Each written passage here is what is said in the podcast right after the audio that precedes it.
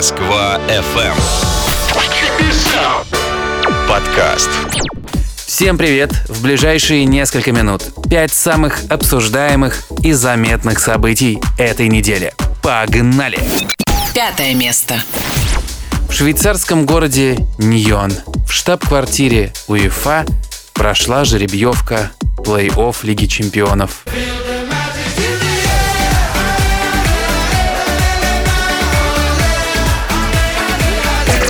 В 1-4 финала сыграют победители пар 1-8 Ман Сити Реал и Ювентус Леон, а также Наполи Барселона и Челси Бавария. Все очень интересно. Ман Сити обыграл Реал в первом матче 2-1, а Леон неожиданно победил в матче с Ювентусом 1-0. Наполи в ничью сыграл с Барсой, а вот Бавария без шансов разгромила Челси 3-0. Это фиаско, братан. В четвертьфинале Лейпциг встретится с Атлетико, а Аталанта с ПСЖ. Матчи 1-8 пройдут 7 и 8 августа, а с 12 по 23 августа остаток турнира сыграют в Португалии. Четвертое место. За нарушение территориальной целостности России могут ввести уголовную ответственность. Сам захотел царствовать и всем владеть. М-м-м. Повинен смерти. Соответствующий законопроект рассматривают в Госдуме. Документ предусматривает до 10 лет лишения свободы. Также депутаты предлагают считать призывы к отчуждению части территории экстремизмом. Сейчас за них предусмотрена уголовная ответственность, однако депутаты предлагают наказывать уголовно только за повторное нарушение штрафом до 400 тысяч рублей или лишением свободы на 4 года. За первое нарушение вводится административная ответственность. Третье место. ФСБ задержала советника главы Роскосмоса Ивана Сафронова. Лефортовский суд арестовал его до 6 сентября. Сафронова подозревают в государственной измене. Это грустно или весело? Это? Это печально. По данным следствия, он передавал секретную информацию о военно-технической сфере обороне и безопасности России чешской спецслужбе, которая действовала под руководством США.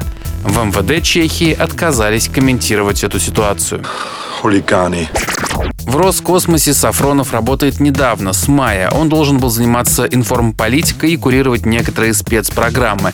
До своего назначения Иван Сафронов работал корреспондентом в изданиях «Коммерсант» и «Ведомости». Дело рассматривается в закрытом режиме, материалы следствия засекречены. Коллеги журналиста призывают сделать процесс открытым. Второе место.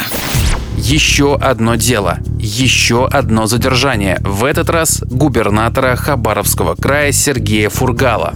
Вот это поворот! Его арестовали на два месяца. По версии следствия, в 2004 и 2005 годах Фургал организовал убийство двух конкурентов по бизнесу, а также покушение на предпринимателя из Амурской области. Фракция ЛДПР в Госдуме грозится сложить полномочия в знак протеста против ареста, заявил лидер партии Владимир Жириновский. Фургал был депутатом от ЛДПР до 2018 года, пока на выборах главы Хабаровского края не обошел действующего губернатора Единоросса Вячеслава Шпорта. Первое место. Москва снимает почти все ограничения. Шикарно! После выходных вновь заработают образовательные учреждения, в том числе вузы и школы, а также курсы для детей и взрослых. Открываются детские лагеря и развлекательные центры, парки, аттракционы, культурные центры, кружки и дискотеки. Также возвращаются с понедельника. А, я слишком стар для всего этого дерьма. Масочный режим на улице отменяется. Но в общественных местах люди по-прежнему должны находиться в средствах защиты и соблюдать социальную дистанцию.